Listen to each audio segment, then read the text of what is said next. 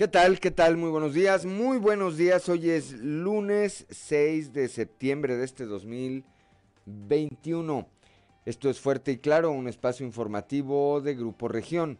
Yo soy Juan de León y saludo como todas las mañanas a quienes nos acompañan a través de nuestras diferentes frecuencias en todo el territorio del estado. Aquí para el sureste de Coahuila a través de la 91.3 de frecuencia modulada transmitiendo desde el corazón del centro histórico de la capital del estado, aquí desde el sexto piso del edificio ubicado en las calles de Allende y Ocampo. Para las regiones eh, centro, centro desierto, carbonífera y cinco manantiales por la 91.1 de FM, transmitiendo desde Monclova, desde la capital del acero. Para el eh, norte de Coahuila y el sur de Texas por la 97.9 de FM transmitiendo desde el municipio de Piedras Negras y para la laguna de Coahuila y de Durango por la 103.5 de frecuencia modulada. Pronto, pronto también estaremos allá en el municipio de Ciudad Acuña. Un saludo también, por supuesto, a quienes nos acompañan a través de las redes sociales por las distintas páginas de Grupo Región en eh, la red social de Facebook. Hoy, como todos los días, hay mucha y mucha información y estos son los titulares de hoy. Con el eh, suicidio el día de ayer de un hombre en el municipio de Ramos Arizpe, suman ya 82 los contabilizados en la región sureste. La mañana de ayer fue un hombre de 40 años quien eh, fue localizado sin vida en el interior de su domicilio por uno de sus familiares. Más adelante tendremos los detalles. La empresa General Motors anunció nueva cuenta un paro técnico de labores debido a la falta de conectores, por lo que a partir de este lunes, de hoy, hará un paro de operaciones en una de las líneas de producción, el cual se prolongará hasta el 20, hasta el día 20 de este mes, y ese día hará otra pausa que se prolongará, en otra de las líneas, se prolongará hasta el 4 de octubre.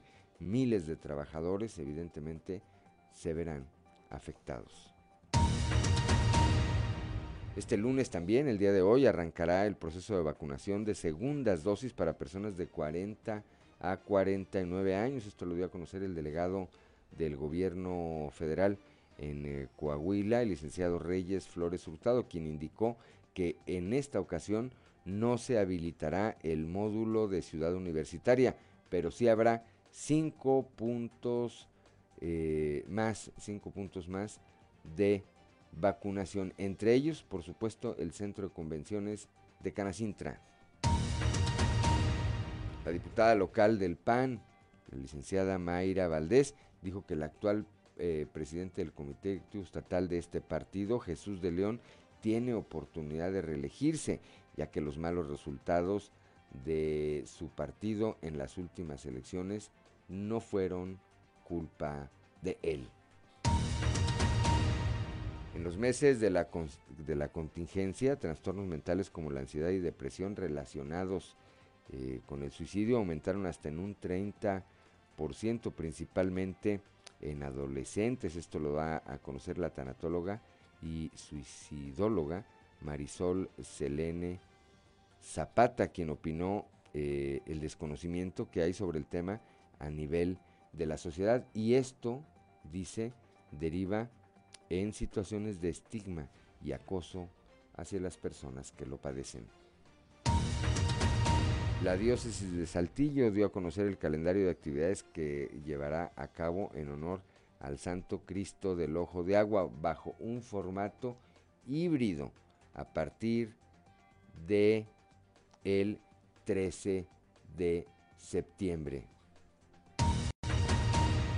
Pese a que Coahuila ha enfocado todo su esfuerzo en ajustarse a una disciplina financiera y en mejorar sustancialmente sus ingresos propios sin aumentar impuestos, esto no ha sido suficiente para compensar el desequilibrio que le representan los considerables ajustes en participaciones que le aplica el gobierno federal. Esto lo señaló el gobernador del estado Miguel Ángel Riquelme Solís. Como parte de las buenas prácticas del gobierno municipal, el DIF Saltillo firmó un convenio de colaboración con el Club Rotario Saltillo Regional Industrial. Esto para compartir las bases del programa Inspectores del Ambiente y que este organismo de la sociedad civil pueda difundirlo en otros municipios del país en donde tiene presencia.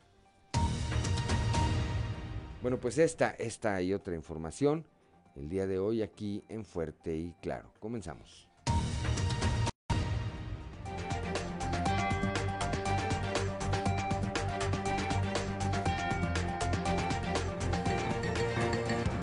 Esto es Fuerte y Claro. Transmitiendo para todo Coahuila. Fuerte y Claro. Las noticias como son. Con Claudio Linda Morán y Juan de León.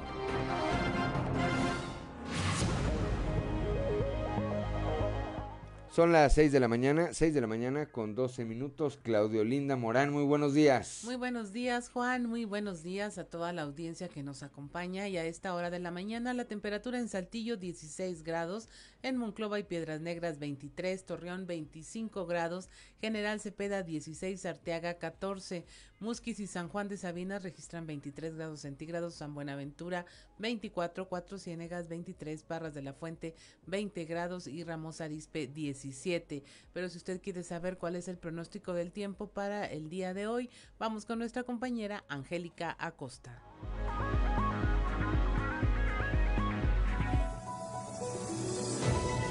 El pronóstico del tiempo con Angélica Acosta.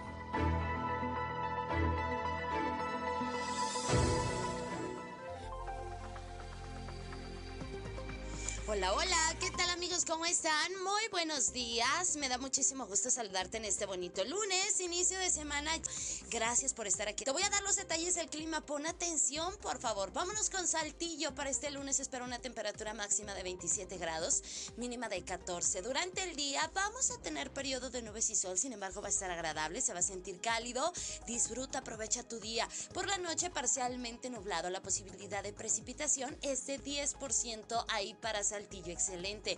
Vámonos ahora hasta Monclova. Temperatura cálida para Monclova 36 grados como máxima mínima de 25. Durante el día, una buena cuota de sol, se va a sentir muy cálido, va a estar agradable y por la noche parcialmente nublado. De igual manera por la noche va a estar cálido, ¿eh? Toma tus precauciones. La posibilidad de chubasco de lluvia es de 25% ahí para Monclova. Excelente. Nos vamos con nuestros amigos de Torreón. 34 grados, espera que marque el termómetro para este bonito inicio de semana. 23 como mínima durante el día, periodo de nubes y sol se va a sentir cálido, va a estar agradable y por la noche principalmente nublado. La posibilidad de lluvia, 18% ahí para Torreón. Perfectísimo. Si tienes vuelta para Piedras Negras, toma tus precauciones porque viene también temperatura muy cálida. 38 grados para Piedras Negras en este bonito lunes, mínima de 24 durante el día bastante sol. Por la noche un cielo eh, principalmente nubladito. También se va a sentir cálido por la noche y la posibilidad de chubasco ahí para Piedras Negras es de 25%. Perfecto. Oye, para toda la gente que tiene vuelta para Monterrey, que va eh, a trabajar, eh, tienes algún compromiso por aquel rumbo, prepárate porque también viene temperatura cálida, 36 grados como máxima para la Sultana del Norte en este lunes, mínima de 22 durante el día. Vamos a tener periodo de nubes y sol, sin embargo se va a sentir muy muy cálido. Recuerda hay que mantenerse bien hidratado y por la noche un cielo parcialmente nublado, de igual manera cálido por la noche. Se incrementa la posibilidad de lluvia eh, ahí para Monterrey, toma tus precauciones, 40%. Ok, amigos, bueno pues ahí están los eh, detalles del clima. Cuídate mucho, hay que estarse lavando las manos con frecuencia, recuerda, con agua y con jabón. Para nada el gel antibacterial sustituye el lavado de manos. Cuídate mucho y que tengas un feliz inicio de semana buenos días. El pronóstico del tiempo con Angélica Acosta.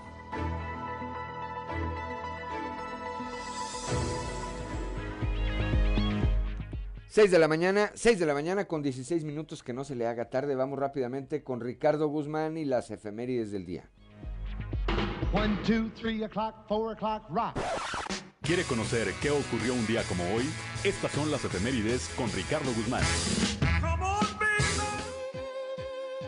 Un día como hoy, pero de 1807, nació el científico mexicano Leopoldo Río de la Loza, quien destacó como médico, farmacéutico, químico, naturalista y escritor.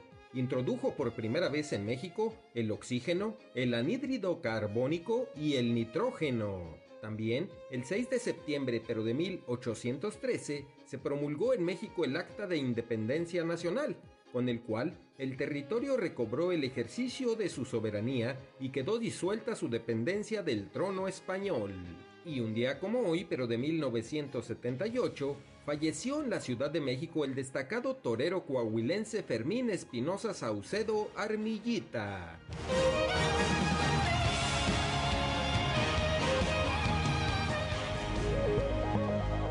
6 de la mañana con 17 minutos, Claudio Linda Morán, santoral del día de hoy. Hoy es día de Onesíforo, Donaciano, Fausto, Zacarías y Petronio. Fausto, eh, Zacarías. Zacarías, Donaciano, Onesíforo y Petronio. Bueno, pues a quienes lleven alguno de estos nombres eh, o a quienes tengan algo que celebrar el día de hoy, pues pásenla pásenla bien en lunes. Es un poquito más complejo festejar, pero bueno, sobre todo con las precauciones sanitarias respectivas. 6 de la mañana con 18 minutos. Vamos rápidamente al mundo de los deportes con Noé Santoyo. Resumen Estadio con Noé Santoyo.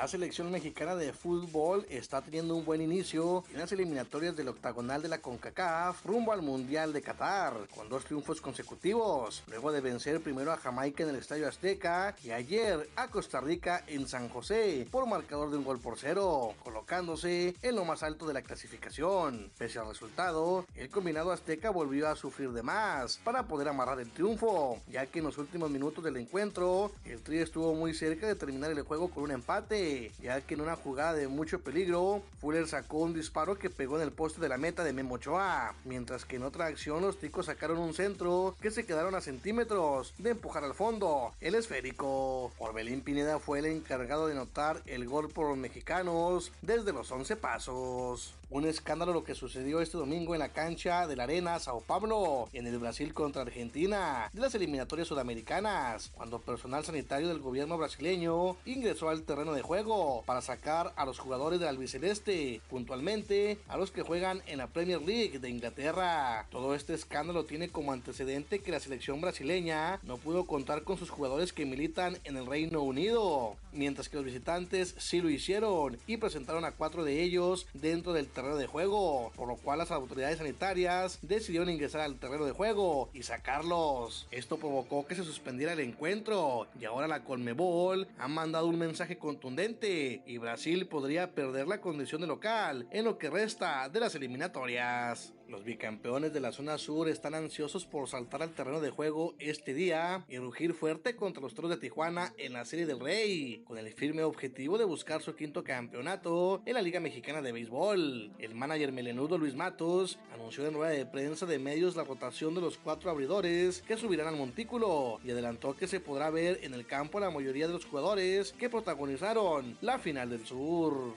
El día de hoy y mañana martes, Leones y Toros chocarán en el Estadio Chevron a las 7.05 horas, 9.05 tiempo del centro de México. La serie se trasladará al Parque Cuculcán Álamo el próximo jueves 9, viernes 10 y sábado 11, de ser necesario, iniciando todos los juegos en Mérida a las 6 de la tarde. En caso de haber juegos 6 y 7, serán en Tijuana a la misma hora que los juegos 1 y 2. El dominicano Gary Sánchez pegó un gran slam y otro run de dos carreras, pero los Yankees de Nueva York desaprovecharon una ventaja temprana y sufrieron otra derrota ante Baltimore, cayendo 8 carreras por 7 ante los Orioles, que ocupan el último lugar de la división este de la Liga Americana.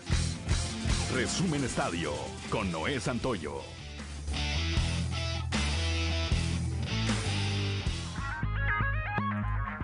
Ya son las 6 de la mañana con 21 minutos. Estamos aquí en Fuerte y Claro.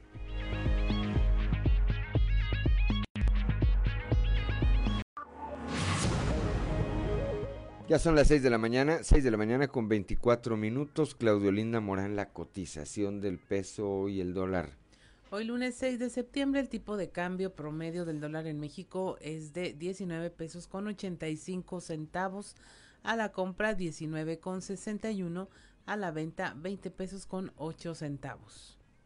Gracias Claudolinda Morán, son las 6 de la mañana con 25 minutos, vamos rápidamente a un resumen de la información nacional.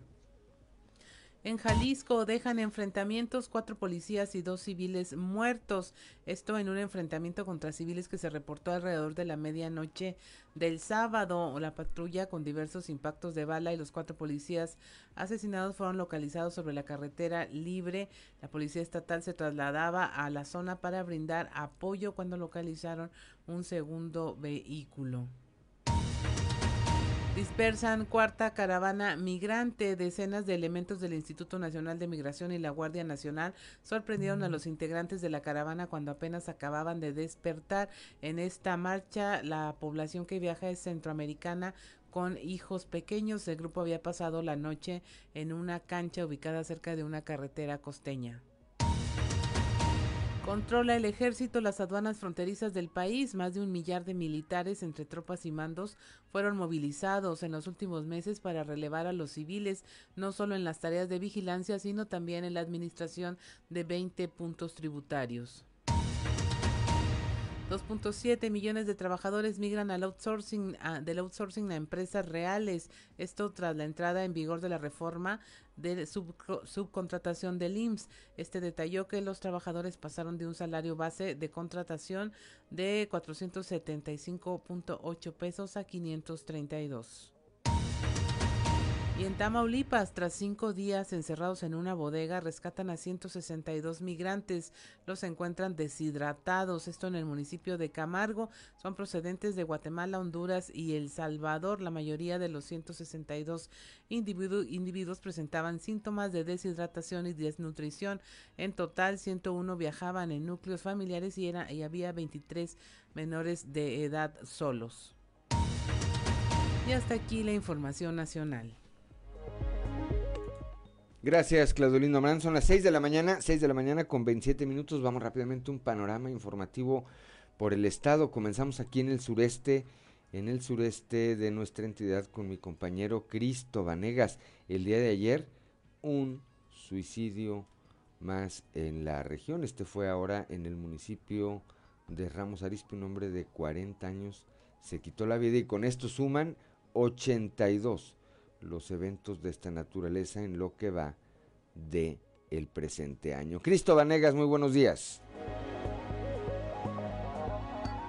Hola, ¿qué tal? Muy buenos días compañeros, los saludo con mucho gusto a ustedes y a todos nuestros escuchan y déjenme platicarles que... Eh, la mañana de este domingo, un hombre de 40 años fue encontrado sin vida en el interior de su domicilio por uno de sus familiares, quien alertó a las autoridades de un suicidio más en la región sureste, con el que suman 82 en lo que va del año. Fue alrededor de las 8 de la mañana que se recibió el reporte de una persona sin vida en el número de emergencias de Ramos Arizpe, por lo que paramédicos de bomberos y elementos de la policía de dicha entidad se trasladaron hasta la colonia Jardines de Analco. Cuando arribaron al domicilio de la calle 19, lugar en donde ocurrieron los hechos, se entrevistaron con quien realizó el reporte, por lo que los paramédicos acudieron a realizar la valoración correspondiente, dando fe de la muerte de Juan Carlos de 40 años. En tanto, los elementos policíacos se entrevistaron con la familia del Oxiso quienes comentaron que Pese a que Juan se encontraba en depresión, no tenían conocimiento de cuál fue el detonante del suicidio, por lo que se encontraban sumamente consternados. Ante esto, los oficiales de la municipal solicitaron la presencia de elementos de la Fiscalía General del Estado para que acudieran a tomar conocimiento de los hechos y que se realizaran las investigaciones correspondientes en torno al deceso para esclarecer las causas de la muerte y posteriormente entregar el cuerpo a la familia para que se inicie con el cortejo fúnebre. Esta es con la información con la que contamos al momento. Que tengan un excelente día. 6 de la mañana con 29 minutos, Claudio Linda Morán.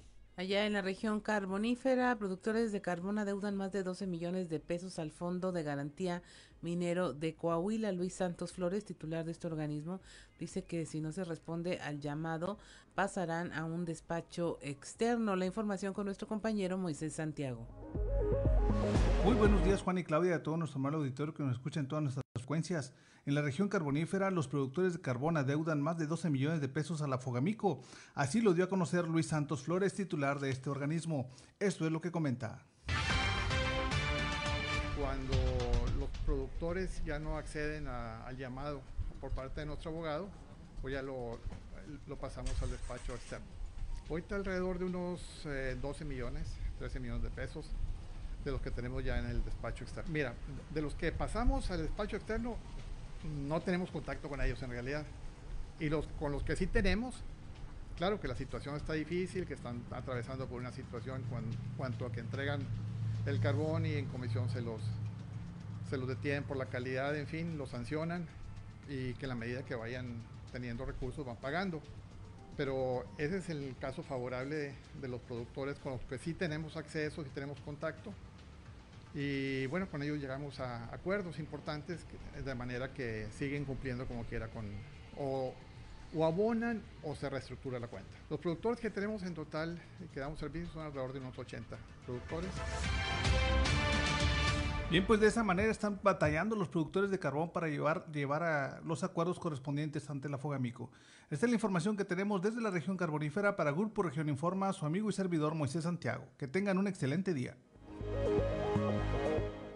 Ya son las 6 de la mañana, 6 de la mañana con 31 minutos. Gracias Moisés Santiago Hernández allá desde la región carbonífera y ahora vamos al norte de nuestro estado, allá al municipio de Piedras Negras con Norma Ramírez. Este lunes recibirán eh, la vacuna contra el COVID-19 eh, internos del cerezo varonil y femenil, pero también se aplicará la segunda dosis a la población vacunada con AstraZeneca. Ella platicó con Iván Alejandro Moscoso, jefe de la jurisdicción sanitaria número uno. Norma, muy buenos días.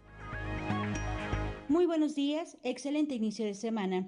Este lunes se vacunarán a los reos del cerezo varonil y femenil en Piedras Negras, pero se aplicará también la segunda dosis a la población vacunada con AstraZeneca, declaró el jefe de la jurisdicción sanitaria número uno, Iván Alejandro Moscoso González, quien comentó que algunos maestros y empresas gestionaron con la Secretaría de Salud como con la de Bienestar para que les permitieran acudir a la segunda dosis, puesto que las dosis asignadas para la zona norte fue la Pfizer y no AstraZeneca. Al respecto, nos informa. Simultáneamente tenemos pendiente aplicar segunda dosis en el cerezo eh, con biológico AstraZeneca. Ellos, como ustedes recordarán, AstraZeneca tiene un periodo más amplio de, espaciamiento entre una y otra dosis, entonces ellos ya prácticamente estarían cumpliendo sus 12 semanas eh, de, de, periodo para su aplicación. Eh, los servidores de la nación tienen un listado y algunas otras áreas eh, empresariales también eh, expresaron o externaron que tenían personal pendiente con segunda dosis de AstraZeneca y se les ha estado dando la oportunidad que, se apliquen. Proyectado ya, ya está en, la mesa como propuesta para que se apliquen primeras dosis a, a todas las personas que no tuvieron la oportunidad de realizarlo en su debido tiempo. Para Fuerte y Claro, Norma Ramírez. Gracias Norma Ramírez, son las 6 de la mañana con 33 minutos. Claudio Linda Morán. Allá en la región centro se reporta la hospitalización de una persona por COVID, es de la comunidad estanque de León. Esto tras haber visitado Parras de la Fuente, esto lo informó el jefe de la jurisdicción 05 de salud, Oscar Ayala. Muy buenos días, saludos desde la región centro. Tenemos entrevista con el jefe de la quinta jurisdicción de salud, el doctor Oscar Ayala. Habló de un caso confirmado de COVID, el cual está hospitalizado. Se trata de un habitante del ejido Estanque de León de Cuatro Ciénegas. El doctor Ayala mencionó que al momento es el único caso confirmado. Se ha tenido otros sospechosos, pero sin corroborarse.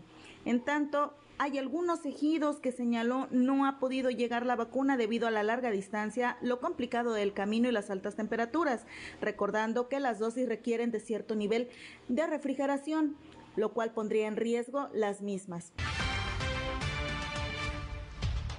Sí hay por ahí razón de un caso hospitalizado de estanque de León que, fue a Parras y de ahí pues se, derivó a otra, otro nivel de atención. pero es el único caso que tenemos documentado positivo. Es un caso como cualquier otro ¿verdad? que se detectó. ¿Y es persona joven de tercera edad? Este, es una persona de entre 39 y 60 años. Sobre esto mencionó que ya se está revisando con el subcomité de salud las opciones que se pudieran tener para hacer llegar las dosis a los habitantes de las zonas rurales más alejadas. Saludos desde la región centro para Grupo Región Informa, Guadalupe Pérez. Gracias a Guadalupe Pérez, 6 de la mañana con 35 minutos. Vamos con Leslie Delgado acá en el sureste. La diócesis de Saltillo anunció que la celebración al Santo Cristo del Ojo de Agua se llevará a cabo a partir del 13 de septiembre de manera híbrida. Leslie Delgado, muy buenos días. Buen día, informando desde la ciudad de Saltillo. La diócesis de Saltillo dio a conocer el calendario de actividades que se realizarán en honor a Santo Cristo del Ojo de Agua bajo un formato híbrido. A partir del 3 y hasta el 11 de septiembre se llevará a cabo el novenario en diversas sedes como la parroquia de San Esteban, Perpetuo Socorro, así como la Catedral de Santiago. En esta ocasión, pedirán por distintas causas como los migrantes, misioneros y los no nacidos, por mencionar algunos. Cabe señalar que el domingo 12 de septiembre, el día de la fiesta patronal, el obispo de Saltillo, Monseñor Hilario González, oficiará una celebración eucarística a las 6 de la mañana en la parroquia del Ojo de Agua. Posteriormente se realizará por segundo año consecutivo la tradicional caravana de la cera a las 8 de la noche. No obstante, las misas y rosarios serán transmitidos a través de la página de Facebook Eucaristream y en las misas se tendrá un aforo limitado bajo estrictas medidas sanitarias. En este sentido, la verbena popular que se efectuaba en las calles aledañas quedará suspendida una vez más debido a la emergencia sanitaria. Agradezco la intervención y deseo que tengan un excelente día. Gracias a nuestra compañera Leslie Delgado esta mañana y vamos a eh, rápidamente ahora a la portada del día de hoy de nuestro periódico Capital, que en su nota principal, bueno, pues destaca esta cifra. Eh, me parece lamentable, 82 suicidios suman ya aquí en la región sureste del estado. El día de ayer, el día de ayer esta persona, un hombre de 40 años, se convirtió en el número 82 que pues eh, se quita la vida, se quita la vida aquí en esta región sureste. Entra en receso la planta General Motors en eh, Ramos Arispe.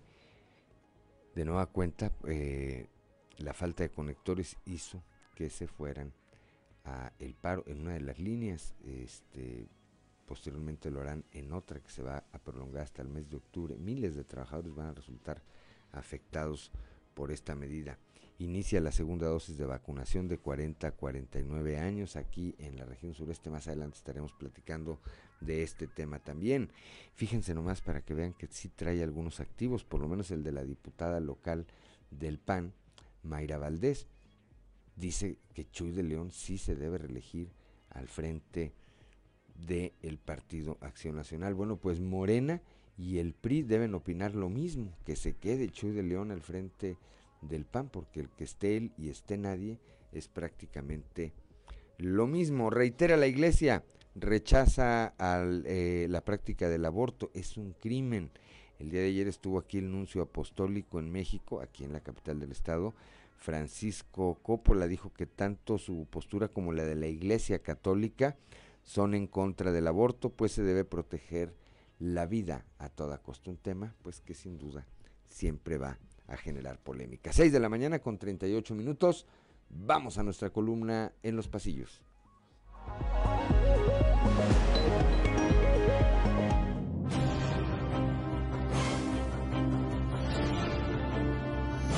Y en el cartón de hoy, adelantado que nos presenta a Ricardo Monreal diciendo, miren nada más el país que me van a dejar, mientras atrás de él está el presidente López Obrador martillando el mapa de México con un garrote que dice 4T. De nueva cuenta, muy bien evaluado resultó el gobernador Miguel Riquelme en la medición que mes a mes difunde la empresa Mitofsky con relación a la calificación que sus gobernados le dan a los 32 mandatarios estatales. Los resultados del mes de agosto situaron a Riquelme Solís como el tercero mejor calificado una vez más. Por el Congreso local, la que dicen presume entre sus amistades tener un muy alto grado de interlocución tanto ahí en el Poder Legislativo como con autoridades estatales es la alcaldesa electa de Musquis y por ahora diputada local Tania Flores. Sobre la aguerrida política, Habrá que decir que contra lo que señalan algunas críticas en su contra, en el sentido de que volvió a su curul por un tema salarial nada más lejos de esta especie, pues necesidad económica no tiene y el motivo de su presencia en el Congreso es su interés de votar temas que tendrían incidencia en su próximo papel de alcaldesa, entre ellos el presupuesto. Sintomática sin duda la defensa que la diputada Mayra Valdés hace de la gestión de Chuy de León al frente del CDE del PAN en Coahuila. Para nadie es un secreto que Valdés llegó al Palacio de Cos con la bendición de la un líder estatal panista y en ese sentido es importante preguntarse si la opinión de la legisladora es solo de ella o también de Ernesto Saro, quien por cierto hace mucho tiempo permanece desaparecido de los reflectores. Y tal como ocurre con el exalcalde de Ramos Arispe, sucede con otras figuras de Acción Nacional, que en definitiva parecen haber preferido el bajo perfil ante la muy mala época por la que atraviesa su instituto político, como Luis Rico Samaniego, Miguel Willock, Lourdes Naranjo, Jorge Rosales, Rosendo Villarreal, entre otros. Ya son las 6 de la mañana, 6 de la mañana con 41 minutos, que no se le haga tarde. Estamos aquí en Fuerte y Claro.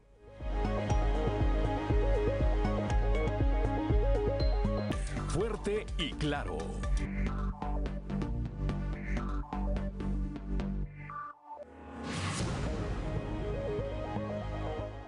Ya son las 6 de la mañana, 6 de la mañana con 44 minutos. Ya está en la línea telefónica, sí, ¿verdad? Ya está en la línea telefónica nuestro compañero Raúl Rocha. Bueno, pues eh, Raúl, dice la diputada local Mayra Valdés que sí es posible la reelección de Chuy de León al frente del Comité Directivo Estatal del PAN. Muy buenos días, Raúl.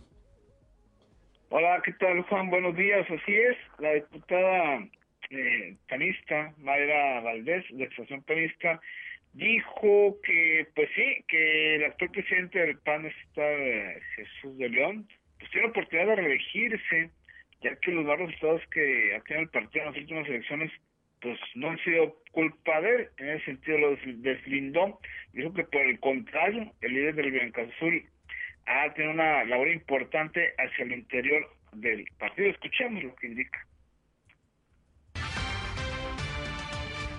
Yo creo que este, para mí, en lo personal, ¿verdad? Este, yo tengo un buen concepto de Chuy, creo que ha hecho un buen trabajo al interior del PAN. Eh, las adversidades que se nos presentaron en esta última elección no son propias del mismo, de la misma dirigencia estatal o de los que estamos encabezando a panistas, sino más bien fue un miedo y un temor a que Morena llegara al poder. Por eso hubo un voto de castigo y ese voto de castigo pues, ese voto de miedo favoreció en estas elecciones al PRI, ¿verdad? Este, por el miedo a que Morena desempeñara algún cargo. Hoy, hoy en día los coahuilenses este, tenemos miedo que, que Morena, un partido como Morena, gobierne este, gobierna municipios, gobierna, estamos viendo lo desastroso que está haciendo el gobierno federal con López Obrador, que la verdad es una vergüenza lo que tenemos de presidente, y ante eso pues fue el temor de la ciudadanía, por eso se inclinó a buscar un voto útil por no darle un triunfo contundente a, Morena. Y en este caso, pues los perjudicados fuimos en Acción Nacional, no tanto, no tanto las personas que encabezan la dirigencia. 6 de la mañana, 6 de la mañana con 47 minutos. Qué difícil, Raúl, auditorio, Claudia. Pues sí, Mayra Valdés está obligada a defender a Chuy de León. Él la hizo diputada plurinominal. Tres años con una becota de diputada, pues lo menos que puede hacer es eso. Pero cuando vamos a los argumentos, pues dice, no fue culpa de él, él no tiene responsabilidad.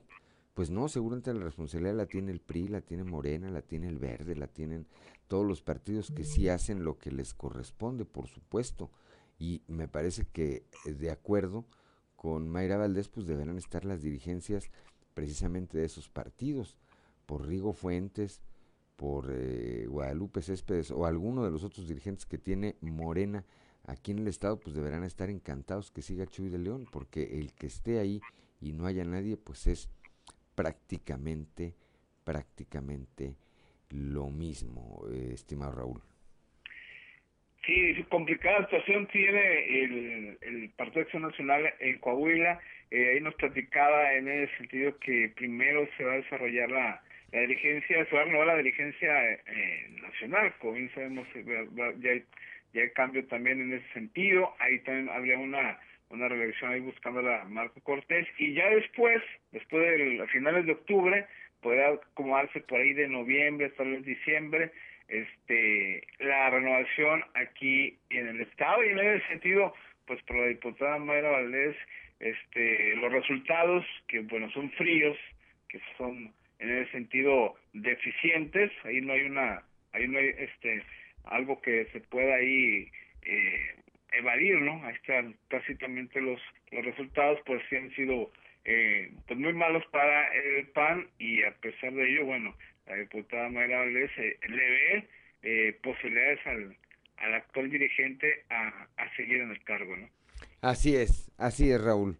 Bueno, pues eh, ahora sí que decimos, está obligada a hacerlo, pero la falta de argumentos es terrible. Gracias, Raúl, muy buenos días, excelente inicio de semana. Seguramente, estamos la Juan. Gracias, son las 6 de la mañana, 6 de la mañana con 49 minutos. Nos envía un mensaje el señor Jesús de la colonia Guayolera. Dice que en la secundaria, en la escuela secundaria Federico Berrueto, están exigiendo a los alumnos llevar el, el uniforme y que si no lo llevan no los van a dejar entrar. Comenta que a muchos alumnos ya no les queda porque dejaron un año y medio sin ir a clases y que la situación económica está muy difícil como para comprar todo el uniforme. Comenta también que según la Secretaría de Educación no iba a ser obligatorio, entonces no entiende por qué en la Berrueto están tan exigentes. Su nieto y su sobrina tienen este problema. Bueno, pues aquí un llamado a la Secretaría de Educación Pública de Higinio González Calderón. Quién sabe si haya despertado el secretario de Educación. Yo creo que no es muy temprano para él, pero eh, a Samantha Escobedo, que es su jefa de prensa, pues seguramente estará tomando nota de esta de este mensaje, de este mensaje de de la ciudadanía para atenderlo. ¿Es obligatorio o no es obligatorio el uniforme? ¿Está la situación económica como para exigirlo? Eso lo tendrá que responder, repito, la Secretaría de Educación Pública. Son las 6 de la mañana con 50 con 50 minutos. En un momento más vamos a estar platicando con nuestro compañero Víctor Barrón, allá desde la región lagunera. Claudia Olinda Morán. Así es, Juan, y ya está en la línea nuestro compañero Víctor Barrón para hablar de este tema tan importante que son los trastornos mentales y de salud emocional, sobre todo en las adolescentes. Eh, trae el dato de que aumentaron 30% estos eh, eh, trastornos. Buenos días, Víctor. Claudia, buenos días, buenos días, Juan, y a todos nuestros eh, radioescuchas. Esta mañana, así es, pues platicamos con la experta suicidóloga y tanatóloga Marisol Selene eh, Zapata de Santiago, quien nos comenta sobre esta situación, ¿no? La cuestión del aumento de trastornos mentales a raíz de pues los efectos que ha dejado la pandemia en el plano emocional y conductual eh, eh, en, en estos meses que llevamos ya más de un año de la contingencia sanitaria. Algunas como la depresión, eh, la ansiedad, son las que más se detectan, pero son son muchas, ¿no? Son, es, es múltiple la variedad de este tipo de padecimientos que, pues precisamente de una forma silenciosa, avanzan en la sociedad y pues todavía no hay una estrategia para atenderlo de forma integral a nivel de todos los sectores de la sociedad. Es necesario estar atentos a determinados signos y de eso escucharemos lo que nos platicó Marisol Zapata. Que más se ha disparado es los trastornos mentales de la ansiedad y la depresión. Estos dos trastornos mentales están muy asociados a los suicidios. Hay estudios que demuestran que de cada 10 suicidios, 9 están asociados a algún trastorno mental. Y este tema, pues, no es un tema del cual se hable mucho eh, porque es un tema tabú. Los trastornos mentales tienden a manifestarse en la adolescencia. Tenemos jóvenes actualmente deprimidos de 15, 16, 17 años y lo más lamentable es que muchos de esos jóvenes no saben que padecen ese trastorno mental y por lo tanto no son tratados y ellos pues viven con este trastorno mental sin saberlo porque hay mucho desconocimiento en cuanto a los síntomas, por ejemplo, de la ansiedad, del trastorno bipolar, del trastorno límite de personalidad, ¿sí? Entonces, padecer un trastorno bipolar es ser juzgados, ser rechazados, ser estigmatizados, ser objeto de bullying. ¿Por qué? Porque las enfermedades mentales son las enfermedades más incomprendidas o menos comprendidas dentro de la sociedad. La clave para dar contención en una crisis de intento suicida es simplemente escuchar. Eso va a ser más que suficiente y puede ser la diferencia entre la vida y la muerte de una persona. 6 de la mañana con 53 minutos, así es, Víctor, y el tema que toca ella, ese estigma social eh, que aún persiste sobre el tema de la salud mental, pues es importante trabajar en ello y sobre todo tratándose de adolescentes.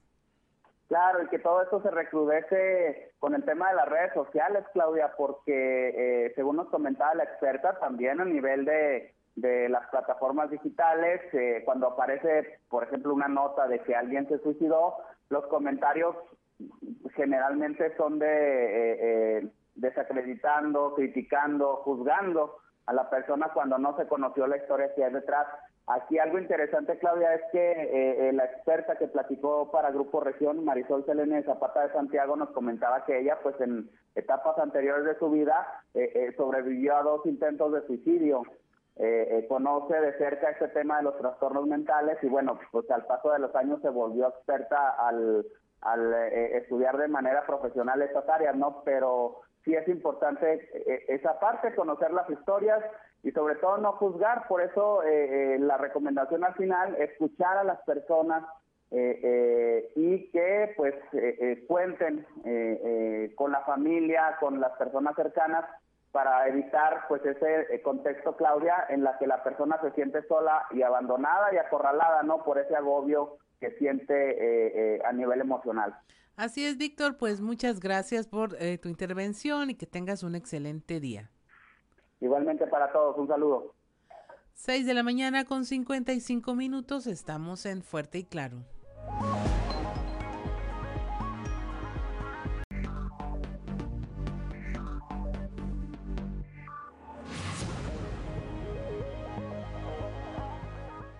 Ya son las 6 de la mañana, 6 de la mañana con 58 minutos. Saludo a nueva cuenta y rápidamente a quienes nos acompañan en todo el territorio del estado de Coahuila a través de nuestras diferentes frecuencias aquí para el sureste a través de la 91.3 de FM, para el centro, centro desierto, norte, eh, carbonífera y cinco manantiales, perdón, por la 91.1 de FM, para el norte del estado y el sur de Texas por la 97.9 de FM y para la región Laguna de Coahuila y de Durango por la 103.5 de frecuencia modulada.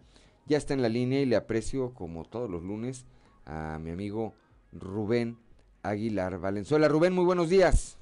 Muy buenos días, Juan, buen día que nos escucha. Mi comentario este lunes eh, es sobre la propuesta de una nueva estructura del ejército. Esta propuesta plantea que el ejército se, se integre con tres cuerpos, de un lado el ejército propiamente tal, de otro la Fuerza Aérea y de otro la Guardia Nacional. Ya está operando esa estructura a pesar de que todavía el Congreso no vota los cambios de la ley, lo cual es una, digamos, una irregularidad o una falta. El argumento de algunos eh, eh, para que tome camino esta propuesta es que pues objetivamente la Guardia Nacional nunca fue una estructura civil, siempre fue eh, eh, soldados dirigidos por militares, obedeciendo al mando militar y nunca al de la Secretaría de Seguridad Pública. Pero hay grupo en el ejército que está inconforme con esta decisión porque piensan que es muy pronto, con el transcurso de los años, e incluso en estos muy próximos, cercanos años, pues la Guardia Nacional habrá de crecer de manera muy grande. Los expertos plantean que México requiere una policía nacional que implica cerca de los 400 mil o 500 mil efectivos, que en algún momento se supondrá que los tendrá la Guardia Nacional, y entonces el ejército propiamente tal se reduciría, sería no más de los 100 mil que, que, ahora, que ahora hay. Y esto pues les no les parece, eh, porque el ejército eh, se convertiría realmente en la Guardia Nacional e incluso eh, consideran que en el futuro algún presidente se le podría pues ocurrir que para qué ejército si las tareas que está desarrollando esa institución mayoritariamente están en la Guardia Nacional, pues que eh, solo exista Guardia Nacional. El otro argumento eh, que plantean para su inconformidad es que la Guardia Nacional pues es un es un ente de corte policíaco, no que requiere policías, este, y que la policía requiere un tipo de formación distinta a la formación de un militar y que pues va a haber esta contradicción al interior de la estructura como dos formaciones distintas eh, con propósitos también distintos. la Guardia Nacional sería eh, pues la seguridad pública y la el ejército implicaría pues la idea de la eh, seguridad nacional este, y ahí está, pues vamos a ver en qué acaba eh, cuando pues la iniciativa llegue al Congreso para que tome carta formal, a pesar de que ya se ha dicho de parte del propio ejército que la estructura, que la nueva estructura está operando, que ya eh, los cursos de inducción de la nueva estructura ya se han dado a todos los eh, nivel de la oficialidad eh, del ejército y pues con esta contradicción, Juan, que existe al interior hoy mismo del ejército. Sí, eh, Rubén, desde el principio, desde la formación, si recordamos, eh, una parte de este cuerpo, pues está integrado también por eh, ex elementos de la Policía Federal, aquellos paros que hicieron en un principio cuando de un día para otro les dijeron, bueno, ya no van a estar en, en lo que es la Policía Federal, ahora van a pasar a la Guardia Nacional en muchos casos de división caminos, en muchos otros casos no. Había situaciones de carácter contractual eh, también. Y yo coincido en lo que señala, será interesante ver una, una vez que llegue esta iniciativa al Congreso de la Unión, cómo se vota. Anteriormente, yo recuerdo que había elementos en retiro del ejército, tenían eh, diputados eh, federales eh, la Secretaría de la Defensa, insisto, retirados, pero pues evidentemente con línea directa, me supongo, con el secretario de la Defensa. Desconozco, para ser franco, si en esta legislatura hay elementos en retiro del de, ejército mexicano que puedan también, pues de viva voz, defender la postura que tengan con respecto a ese tema, Rubén. Yo, yo tampoco, yo tampoco sé eso, eh, Juan.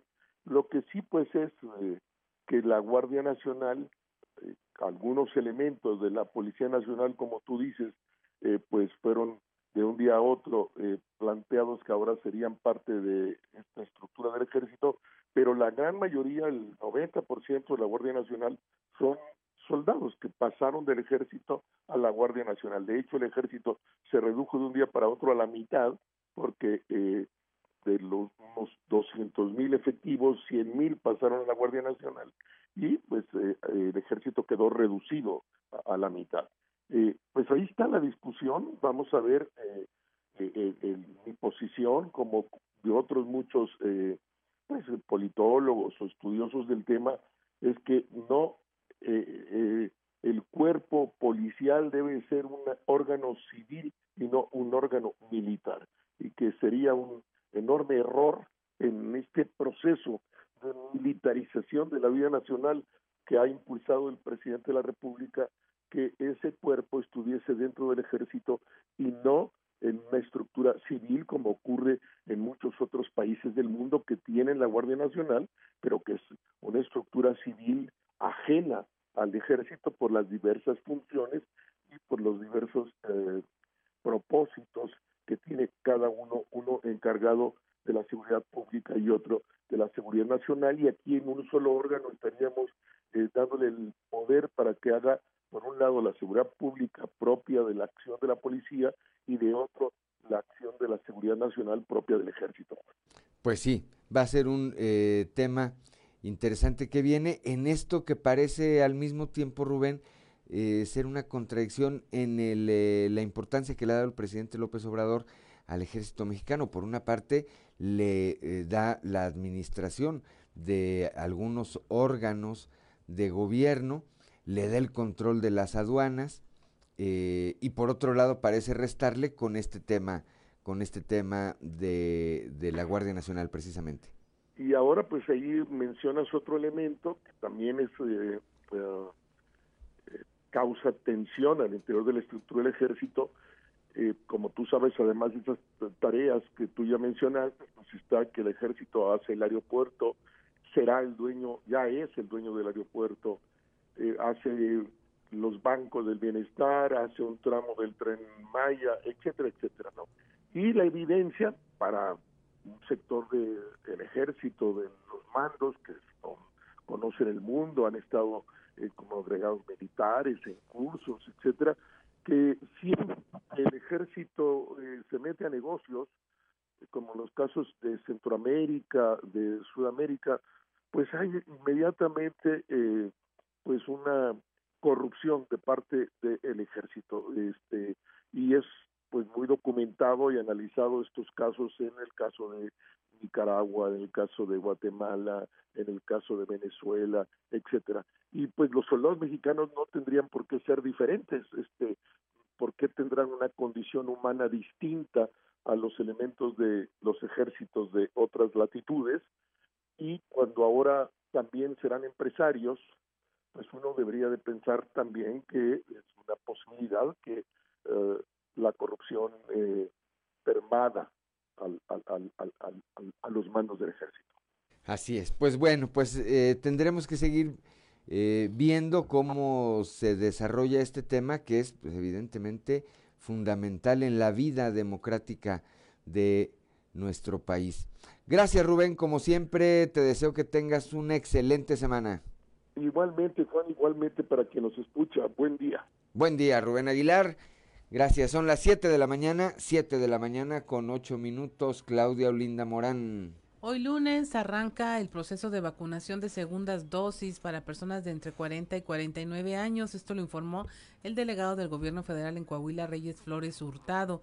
No habrá el módulo de ciudad universitaria funcionando, pero sí se abrirán cinco puntos más en las clínicas de salud del IMSS y el centro de convenciones Canacintra. Aquí la información.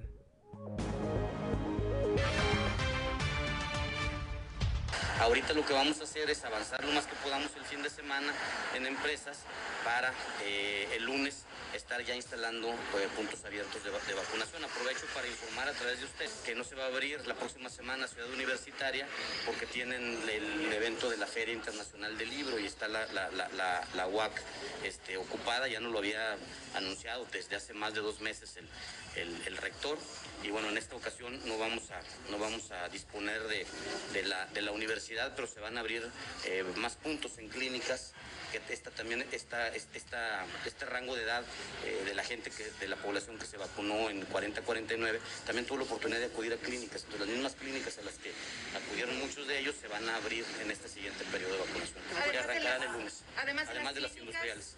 De, las clínicas, ¿hay otros puntos? Sí, pues se va, se va a abrir eh, cinco clínicas. La idea es abrir cinco clínicas. Van a estar nueve compañías abiertas. Aquí ya traeríamos cuatro, 14 puntos de vacunación. Y se va a abrir eh, Canacintra, que, era un, que, es, un, eh, punto eh, para atención a pie o peatonal. Se abre también Mimbre como punto de vacunación en coche para continuar pues con este proceso de facilitar a quien pueda eh, vacunarse en punto de, vehicular, aunque no vamos a abrir WAC, sí se va a abrir, se va a priorizar pues Mimbre como punto de, vacunación vehicular y Parque Maravillas, que también va a ser un punto abierto a la población en términos generales.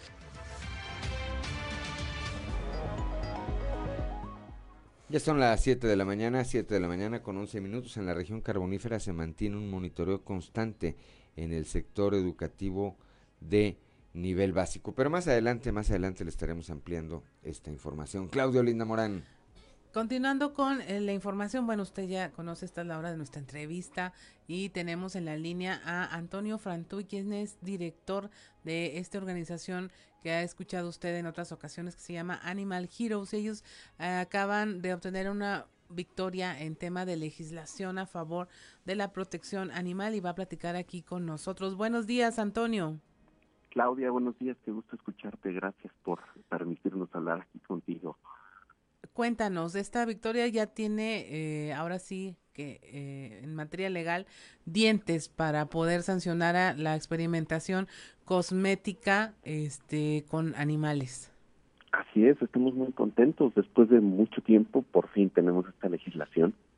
Estuvimos más de dos años con esta campaña libre de crueldad y pues por fin se logró en el Senado que se, se aprobara y pues ya es oficial, ya no se puede en México experimentar con animales para temas de cosmética. A nivel de, de el público de a pie, de nuestra audiencia, siempre que hablamos de maltrato animal, pues imaginamos a perros en las azoteas, crueldad animal de, propietarios, gente en la calle que no, eh, que, que maltrata a los animales callejeros. Eh, pero no sabemos y no dimensionamos el tamaño de lo que es la experimentación cosmética en este país. Lo vemos como un tema muy alejado. Cuéntanos cuál fue la exposición de motivos eh, por parte de ustedes para lograr que se aprobara esta ley. Claro, bueno, pues es importantísimo lo que dices. Eh, no lo vemos y no lo vemos porque justamente lo hacen las empresas y ni siquiera podemos pedir esos datos a transparencia, no podemos enterarnos de lo que pasa, pero ocurre incluso cuando fue el sismo en 2019, no, ya no me acuerdo si fue 2019, aquí en México, pues se descubrieron, hubo un laboratorio que, que se cayó y ahí salieron los animales, ¿no? Pues son cosas que no sabemos que están ahí cerca de nosotros y ahí está. Que son más de 5 millones de animales, se calcula en México, que son experimentados para cosmética. Y pues bueno, eso es parte del problema, ¿no? Son animales que les untan químicos, se los ponen en los ojos, en, se los dan a tragar para ver qué les pasa. Y, pues supuestamente para ver qué nos pasa a nosotros, ¿no? Así es. Cuando ya hay tecnología que nos permite saber qué pasa con esto, qué nos pasaría con ciertos químicos y no tener que hacerle esto a los animales. Así que por fin se hizo en México, algo que ya se ha hecho en otros países, en casi 40 países, incluida toda la Unión Europea. Hace 10 años ahí está prohibido. Así que por fin nos ponemos eh, a la vanguardia y, en México eh, en México ya no se permite también. Antonio, Antonio, muy buenos días, te saluda, Antonio, muy buenos días, te saluda Juan de León. Este, por una parte se avanza en este tema y particularmente yo te quiero preguntar porque es un tema que concierne a Coahuila. Hace eh, pues ya algunos años se prohibió se prohibieron las corridas de toros aquí en la entidad. Hoy, eh, de nueva cuenta, un grupo de aficionados a la fiesta brava pugnan por llevar ante el Congreso del Estado una iniciativa que reforme la ley y que dé paso de nueva cuenta a la celebración de este espectáculo en el Estado. ¿Cuál es la opinión de la organización eh, que tú representas y la tuya eh, de manera personal con respecto a, a, este tema. Claro, muchas gracias por, por la pregunta. Bueno, primero respeto a todas las personas, eh, las respetamos incluso aunque piensen diferente.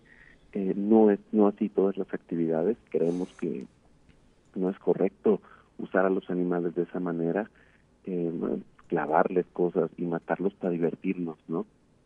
Entonces, pues, bueno, no, creemos que esté bien, sabemos que es un esfuerzo del senador Guadiana, que está ahí quien, quien mueve las cosas para, para intentar que regrese a la fiesta brava, pero bueno, ya lo logramos varias veces, estuvimos cuando se prohibió con el exgobernador Moreira, eh, y metimos, eh, hicimos el trabajo necesario para que los amparos no no lograran su cometido y siguieran prohibidas.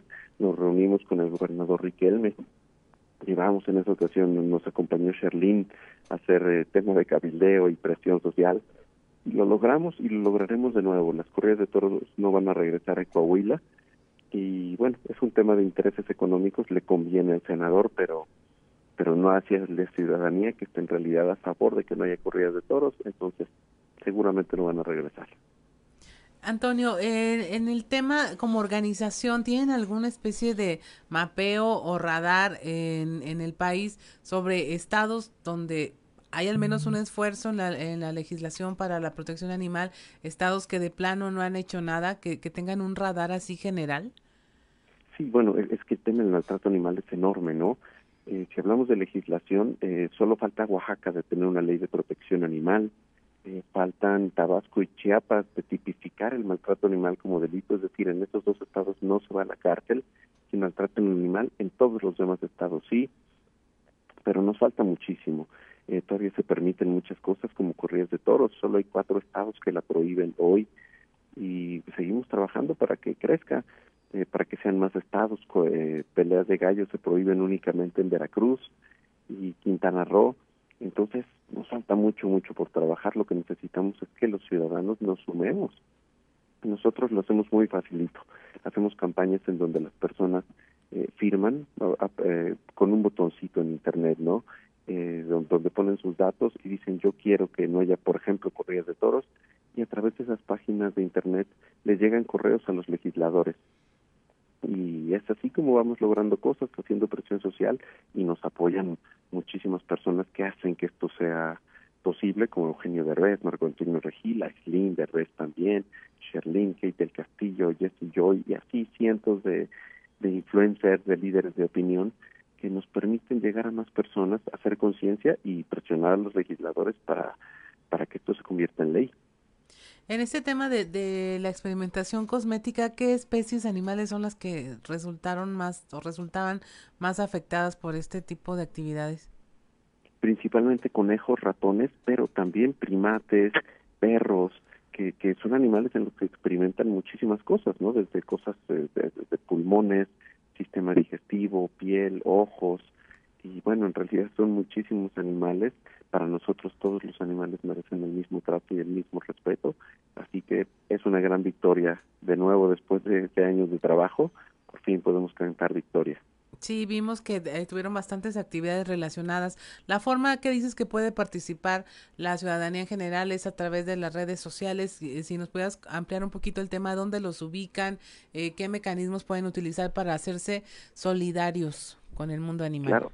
Muchas gracias por la pregunta. Pues sí, por redes sociales nos encuentran en Twitter, Facebook, Instagram como Animal Heroes, que se escribe como Animal Héroes, sin acento, porque es en inglés. Y ahí siempre hay alguien para contestar las dudas y, podemos eh, ayudar de muchas maneras. Una es siendo voluntarios. Bueno, primero, no maltratando a los animales, ¿no? Desde nuestra casa. Y denunciando cuando alguien los maltrata. Allí en Coahuila eh, hay una ley de protección animal y está la Procuraduría de Protección Animal entonces pueden denunciar también siendo voluntarios en la organización o en cualquier otra organización local. Mm, también pueden ser socios y donar a esta o a cualquier otra organización para que el trabajo se pueda lograr. A veces nos parece como que, ¿cómo voy a dar dinero? No, pero así vive Greenpeace, así trabaja también eh, UNICEF, Cruz Roja. Necesitamos apoyar y son las mejoras, las maneras más efectivas, sumarnos a las organizaciones de la sociedad civil. Gracias, gracias Antonio. Particularmente antes de, despedirnos, particularmente en el caso de Coahuila, eh, ¿cuál es la evaluación que tienen de la respuesta que tiene la sociedad y del eh, trabajo que hacen las autoridades en la materia, Antonio? Bueno, Coahuila en realidad es un estado que se ha destacado. Para empezar, es uno de los cuatro estados que ha prohibido las corridas de toros, tiene una ley con dientes, eh, han habido personas eh, detenidas e incluso que han sido sujetas a proceso por maltrato animal. Eh, también ha habido temas complicados, ¿no? De, de personas cometiendo crímenes contra contra perros, es decir, hay violencia y siempre se refleja en los animales. La violencia que hay entre las personas se refleja con los animales. O viceversa. Podemos darnos cuenta cuando, cuando se maltratan muchos animales de la violencia que hay en el lugar. Y entonces cuando los protegemos es una manera de protegernos nosotros también. Porque quien maltrata un animal puede terminar maltratando a una persona y esto pues desgraciadamente ocurre también en Coahuila. Nos enfrentamos cuando prohibíamos las corridas de toros también con la intención de prohibir peleas de gallos. Con mucha violencia se volvió peligroso para nosotros ir a muchos lugares, entre ellas, entre esos lugares Coahuila, ¿no? Porque hay mucha violencia y de nuevo respetamos a las personas, se dediquen a lo que se dediquen, pero tratamos de cambiar el tema de la, la actividad, la cultura. Hablan siempre de que los toros, los gallos y esto es cultura y tienen razón, lo es. Es esta cultura de violencia, de permitir que lastimen a otros y pues no estamos de acuerdo con esa cultura, la queremos cambiar por los animales, por los niños, por un México que esté mucho más en paz. Entonces, pues bueno, eso pasa en Coahuila, pero creemos que va bien, es un estado que siempre ha respondido, que, que tiene leyes y, e instituciones que funcionan. Entonces, pues felicitamos a Coahuila, pero no dejamos de trabajar porque queremos mucho más para los animales y para los ciudadanos. Antonio Frantulli, eh, director de Animal Heroes, muchísimas gracias por eh, esta comunicación, por platicar con el auditorio que te escucha en prácticamente todo el territorio de, de nuestra entidad. Muy buenos días. Un saludo a todos nuestros amigos de Coahuila y no dejen de seguir Animal Heroes y firmar nuestras campañas. Hacemos muchas más cosas por los animales. Gracias por, por permitirnos hablar con todos ustedes. Gracias, muy buenos días. Son las 7 de la mañana con 22 minutos. Estamos en Fuerte y Claro.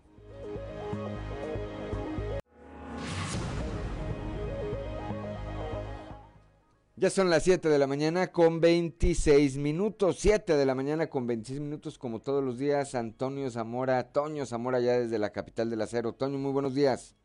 Buenos días, Juan. Buenos días a, a las personas que nos sintonizan a esta hora. Fíjate que eh, este fin de semana, mi Juan, estuvimos eh, eh, tratando de entenderle al acuerdo reparatorio de la causa penal 211 diagonal 2019 en contra de, Alonso Ancira. Consta de 19 hojas y pues la verdad como no sabemos de leyes, pues dijimos, esto está muy entrampado tiene más agujeros que, un queso gruyere, por lo que tuvimos que buscar la manera de, hablar con especialistas eh, en, el tema en el tema penal.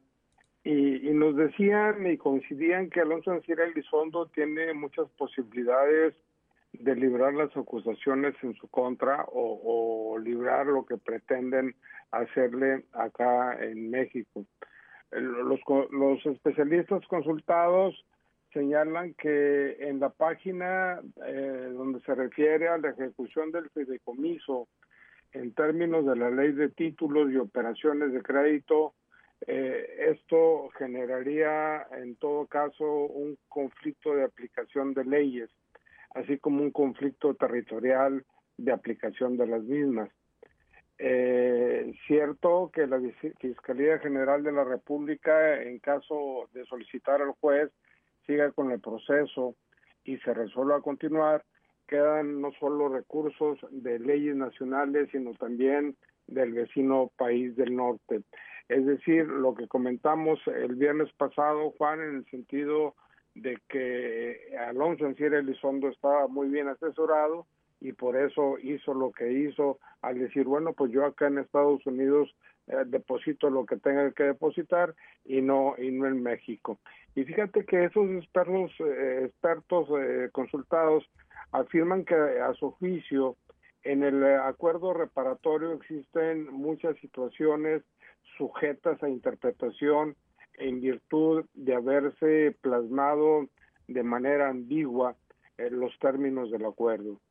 Eh, y si aquí participó la unidad de inteligencia infrafinanciera, donde se actúa, eh, se supone actúan fiscalistas y, financieros, así como especialistas de petróleo de México, la, propia fiscalía, pues lo raro es que les faltó astucia, dicen esos esos asesores consultados, les faltó astucia al no establecer la jurisdicción de los tribunales y por eso al, no tener esta jurisdicción Alonso Ancira y sus abogados pues están recurriendo a las leyes de Estados Unidos, mi Juan. Fíjate nomás. Les falta, les faltó, les falta malicia, decía un, un ex jefe mío al que quiero mucho y respeto mucho, les falta malicia. A ver, cuando estaba Alonso Ancira eh, interno en el reclusorio y estaban firmando o estaban preparando los términos de este acuerdo, ¿tú crees? Y yo le pregunto al auditorio, ¿ustedes creen que no estaba Alonso pensando en este siguiente paso? Ah, claro que sí. Pues a mí me parece que sí. Y, y, me parece que los de enfrente, pues eh, no, no, no midieron y no tuvieron esa malicia precisamente que habría que tener para decir, o a poco ellos iban a creer o pensaban que este empresario que durante muchos años ha ido librando diversos diversos temas de carácter jurídico se iba a quedar tan fácil como ya te agarramos, ya te eh, apresamos, ya te obligamos a que vendas tu empresa y a que nos pagues. Sea o no lo justo, eso yo no soy abogado, ni soy ministerio público tampoco, y menos soy juez, así que yo eso no lo determino. Pero como persona, ¿a poco pensaban que se iba a quedar tan tranquilo, Toño? No, yo creo que no, ¿verdad? Porque Alonso Gira es una persona muy inteligente que siempre va adelante y sobre todo, Juan, tienes mucha razón en lo que señalas de las autoridades la fiscalía y demás, los que hicieron este trato, porque a, lo mejor no sabían que Alonso pues tiene la doble nacionalidad, que es mexicano. Pero, e, pero era su obligación saberlo, Toño. Era, eh, pues por eso te digo, o sea, les faltó más, era su obligación, y pero, pero vamos a suponer que no lo sabían. No, no vamos a suponer, casi lo podemos afirmar, Toño.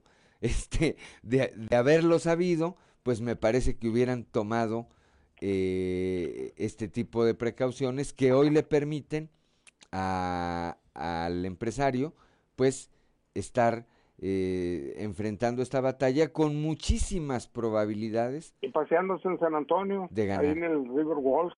Ándale, van para los que eh. conocen San Antonio, Toño. Sí, para los que conocen San Antonio. Muy bien, Toño Zamora. Pues muchas gracias, este Gracias como siempre por tu comunicación, por tus comentarios. Platicaremos el día de mañana de nueva cuenta aquí haciendo trizas y trazos. Por lo pronto te deseo que tengas un excelente inicio de semana. Hasta mañana, Juan. Hasta mañana, 7 de la mañana con 31 minutos, 7 de la mañana con 32 minutos ya de vuelta. Claudio Linda Morán. Continuando con la información, en la región carbonífera se mantiene un monitoreo constante en el sector educativo de nivel básico tras el reporte de dos menores contagiados en, la, en una escuela primaria. Luis Lauro Villarreal Navarro, encargado del subcomité técnico regional de salud para esa cuenca, aseguró que se está trabajando para sostener el regreso a clases seguro y de presentarse un, un brote de COVID podría darse un revés a las clases semipresenciales y evitar poner en riesgo a alumnos y maestros. Eh, ya tuvimos dos casos de niños. Eh, en la UANE tuvimos un caso de un alumno y una maestra, se suspendió la, escuela, se, cerró por 15 días hasta que ya detectamos que se sanitizó la escuela y detectamos que ya no hubo un rebrote, se volvió a autorizar. La escuela Zaragoza también, una escuela primaria, hubo un caso. Eh, hasta ahorita se está en monitoreo permanente a ver si no hay otros casos. Pero si nosotros detectamos en un salón más de dos niños o el maestro y un niño, más de dos casos en un salón, se, cierra el salón. Si se, si se contagia otro salón, ahí se cierra la escuela. Pero hasta ahorita hemos tenido solamente dos casos en la región, de los nueve que se han presentado en el estado. Entonces estamos tanto la Secretaría de Salud como la Secretaría de Educación, muy pendientes de cualquier contagio. No, hasta ahorita no están hospitalizados ni mucho menos, simplemente este, se detectaron, fueron positivos y, y hasta ahí nada más, están en observación. 7 de la mañana, 7 de la mañana con 33 minutos allá mismo en la carbonífera, la falta de tecnología no permite detectar las variantes de COVID-19. Esto lo señala el eh, director de la clínica de List en Sabinas, Jonathan Cetina. Este, no hay una forma específica de saber si es la variante o no. Este, solamente se detecta por medio de la prueba rápida si son este, positivos a COVID no se tiene todavía, digamos, la herramienta este, del avance tecnológico médico para saber si es la delta o, es alguna otra variante. Eh, sí ha variado un poquito más acerca de los criterios, acerca de si pudiera ser este, la variante, como por ejemplo el escurrimiento nasal. Este, ese es uno de los signos o síntomas que nos pueden llegar como orientar que si tienen dolor de cabeza, fiebre, este, dolor de garganta, pero aparte también el, el escurrimiento nasal es una de las de, lo que se ha visto que también este, pudiera darnos, no concretamente, pero la idea de que puede ser la variante. Eh, cuando era este COVID, principalmente era dolor de cabeza muy intenso, dolor de garganta, fiebre elevada arriba de 38 grados y este, no se asociaba mucho al escurrimiento nasal. Actualmente se ha visto este, en avances científicos que incluso el escurrimiento nasal asociado a esos este, síntomas, más aparte es este, ya los más conocidos como pérdida del gusto, del olfato, incluso a veces hasta algo más inespecífico como la diarrea, este, nos pudiera orientar, pero el descubrimiento nasal ya es algo también que llama un poquito más la atención. Ya son las 7 de la mañana, 7 de la mañana con 35 minutos, Claudio Linda Morán. En Piedras Negras los empresarios eh, piden ya buscadores de empleo estar vacunados. Esto lo declaró el coordinador de la Oficina del Empleo en la zona norte, Juan Alfredo Botello Nájera. Bueno, hasta ahorita con nosotros no ha habido ninguna queja de los buscadores de empleo, sin embargo nosotros tenemos que pues concientizar a la gente de que tiene que cumplir, de que son políticas de las empresas y no son por políticas por ponerlos o condiciones por por capricho de alguna empresa, sino son condiciones que tienen que buscar ellos de seguridad para la salud de los trabajadores y de los propios eh, de las propias familias, Entonces, tenemos que cumplir todos con la vacuna para que protejamos a los que nos rodean y a nosotros mismos. 7 de la mañana con 36 minutos, pese a que Coahuila ha enfocado todo su esfuerzo en ajustarse a una disciplina financiera y mejorar sustancialmente sus ingresos propios sin aumentar impuestos, esto no ha sido suficiente para compensar el desequilibrio que le representan los considerables ajustes en participaciones que le aplica el gobierno federal. Esto lo señaló el día de ayer el gobernador Miguel Ángel Riquelme Solís. Por eso, dijo, la expectativa es que para poder salir adelante se logren negociaciones importantes y ventajosas para Coahuila en el marco de la discusión que habrá de darse en torno al presupuesto federal 2022 por parte de los legisladores federales en el Congreso para de alguna manera revertir este escenario adverso. Explicó el eh, gobernador que nada más de participaciones federales y aportaciones, eh, la caída durante 2020 y lo que va de este año se calculen alrededor de 6 mil millones de de pesos tan solo en el primer semestre de este año, en lo que corresponde a gasto federalizado, se aplicó una disminución de 400 millones de pesos. En julio se tuvo otro impacto negativo por alrededor de 550 millones de pesos y de acuerdo con las proyecciones eh, financieras de cara al segundo semestre de este 2021, la reducción que se espera es del orden de 1.500 millones de pesos. 7 de la mañana, 7 de la mañana con 37 minutos, Claudio Linda Morán. Como parte de las buenas prácticas del gobierno municipal, el DIF Saltillo firmó un convenio de colaboración con el Club Rotario Saltillo Regional Industrial AC para compartir las bases del programa Inspectores del Ambiente y que este organismo de la sociedad civil pueda difundirlo a otros municipios del país donde tiene presencia. Este convenio fue firmado por la presidenta del DIF Saltillo, Liliana Salinas Valdés, Ricardo Marcos Garza, gobernador del Distrito 4110 del eh, Club Rotario Internacional, y José Humberto Valdés Cardona, presidente del Club Rotario Saltillo Regional Industrial.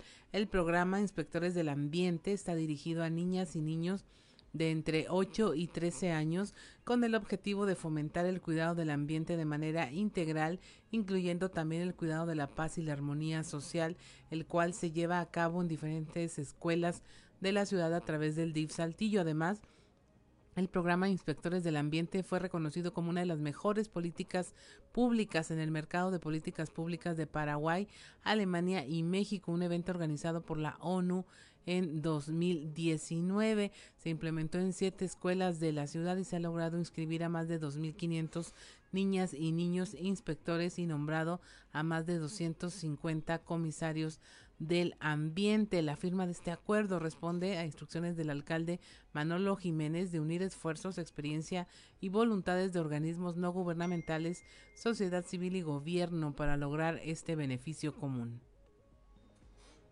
Gracias, Claudio Linda Morán. 7 de la mañana, 7 de la mañana con 39 minutos.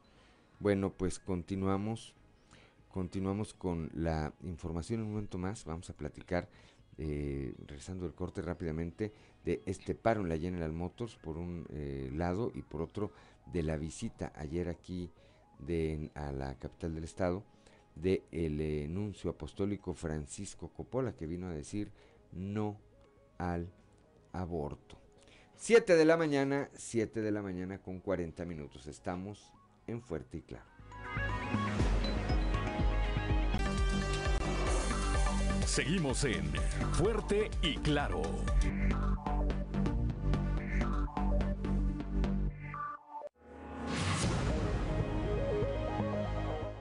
7 de la mañana, 7 de la mañana con 44 minutos, General Motors anuncia de nueva cuenta un paro de actividades. Cristo Vanegas tiene los detalles. La empresa General Motors anunció de nueva cuenta un paro técnico de labores debido a la falta de conectores, por lo que a partir de este lunes habrá un paro de operaciones en una de las líneas de producción, el cual se prolongará hasta el 20 de este mes y ese día entrará otra línea también en paro el cual se prolongará hasta el 4 de octubre, por lo que cientos de trabajadores se verán afectados. Fue la semana pasada, cuando por medio de un comunicado a nivel nacional la empresa General Motors dio a conocer que tres plantas del país realizarán un paro técnico.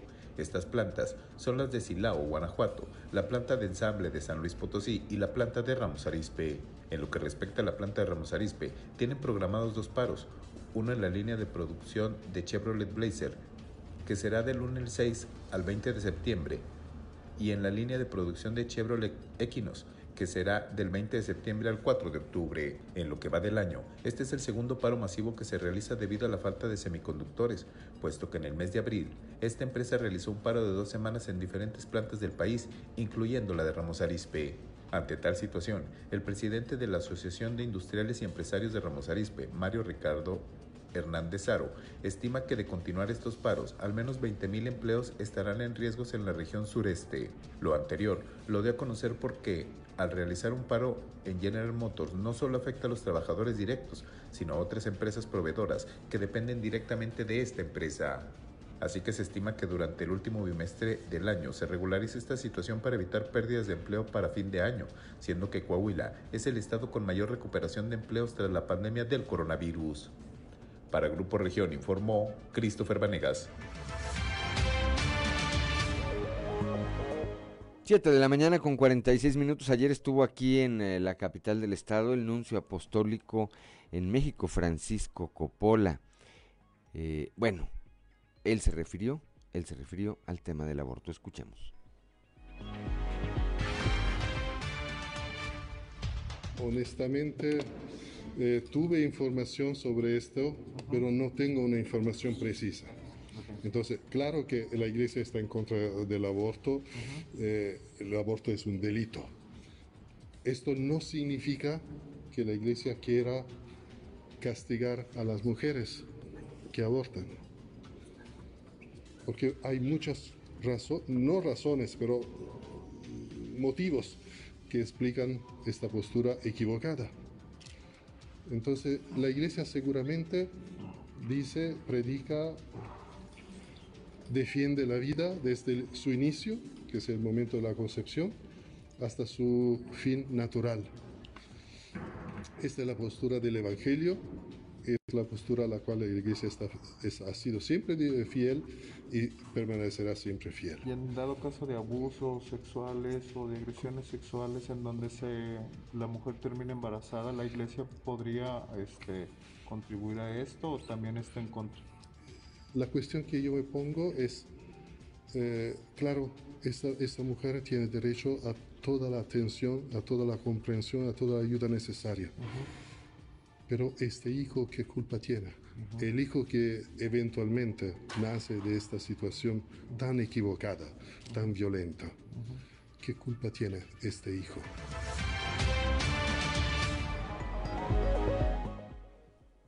Siete de la mañana con 48 minutos, un tema siempre polémico, Claudia. Creo que más adelante en algún sexto día tendremos que abordar de nueva cuenta cuál es, qué es lo que está pensando la sociedad de hoy aquí en el Estado sobre este tema. A las diputadas, pues ni les preguntamos porque no traen, qué lástima, ¿verdad? Las diputadas locales de todos los partidos, ninguna trae el tema, ¿verdad? Nadie. Ninguna trae el tema. Bueno, bueno, así se las dejamos de este tamaño. Son las 7 de la mañana con 48 minutos. Vamos ahora con Alberto Borman y algo que vale la pena leer. Algo que vale la pena leer con Alberto Borman. Excelente jornada, estimado amigo Juan de León y amigo Radio Escuchas. Mil gracias por su sintonía. Esta semana, en Algo que vale la pena leer, vamos a platicar del libro De la estupidez a la locura de Humberto Eco. Y es que, como el propio Eco decía, la vida no es más que una lenta rememoración de la infancia. Decir Humberto Eco nos invita a releer El nombre de la rosa, sus tratados sobre la Edad Media o sus ensayos sobre semiótica y filosofía, tan respetados en el ámbito académico. Con tales antecedentes, no es extraño que al escritor piamontés se le considere denso y complejo. Sin embargo, existe otro Humberto, uno que hace eco en la capacidad narrativa y el diálogo con el lector. El autor que en un evidente contraste fue también un prolífico columnista, directo, crítico y sagaz. De la estupidez a la locura es el primero de los libros de Eco publicados de manera póstuma durante 2016 y nos ofrece una recopilación de sus artículos y crónicas breves seleccionadas por él mismo antes de morir, publicadas por el periódico El País durante este siglo. Entre sus páginas interactuamos con personajes célebres, políticos, artistas e íconos literarios y experimentamos los conceptos de inmediatez, de vida, de muerte, de amor, de estupidez y de locura, con un inconfundible sabor a reminiscencia del pasado. La experiencia de esta lectura es como si tomáramos un café con nuestro abuelo, con algún maestro muy querido, que en su plan de aventurero y luchador de mil batallas ante la compleja modernidad siempre tiene para nosotros una opinión acertada del deber ser, o bien las consecuencias de no considerarlo. Eco no desaprovecha la oportunidad para criticar modelos educativos, avances tecnológicos, fundamentalismos religiosos, teorías de conspiración, el engaño de astrólogos, adivinos, herramientas de comunicación y redes sociales. Con su característico sentido del humor, cada columna pone de manifiesto la erudición de quien se ha dedicado a investigar el pasado para poder opinar sobre el presente y de esta forma prever el futuro.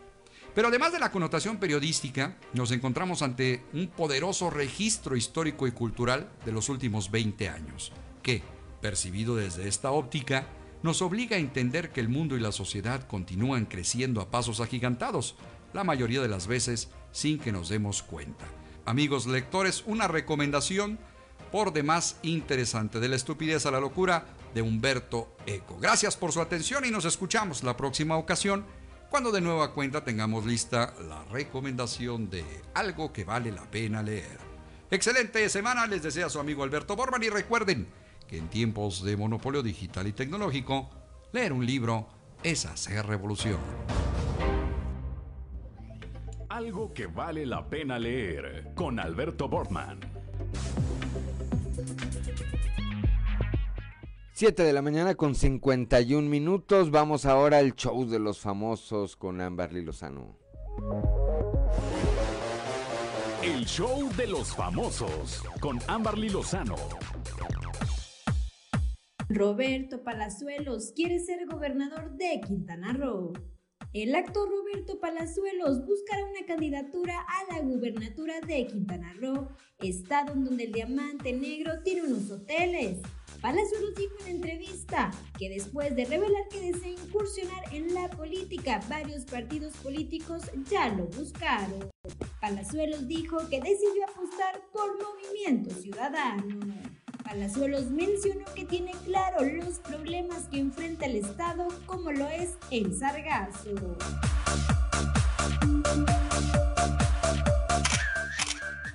Enrique Iglesias lanzará el último disco de su carrera. Enrique Iglesias acaba de anunciar que su álbum final, que incluirá colaboraciones con Ricky Martin y Sebastián Yatra, probablemente será el último de su carrera. Iglesias anunció su decisión de retirarse del mundo discográfico luego de 25 años de carrera, ya que adquiere dedicarse al cuidado de sus hijos y de su esposa. A mediados de este año, en el Instagram de Enrique Iglesias ya se había anunciado el concierto de Sebastián Yatra y Ricky Martin junto a Enrique Iglesias. Reportó para Grupo Región Ámbar Lozano. 7 de la mañana, 7 de la mañana con 53 minutos. Ya nos vamos esta mañana de lunes 6 de septiembre. Gracias, gracias de verdad por eh, acompañarnos, por iniciar con nosotros una semana más o una semana menos.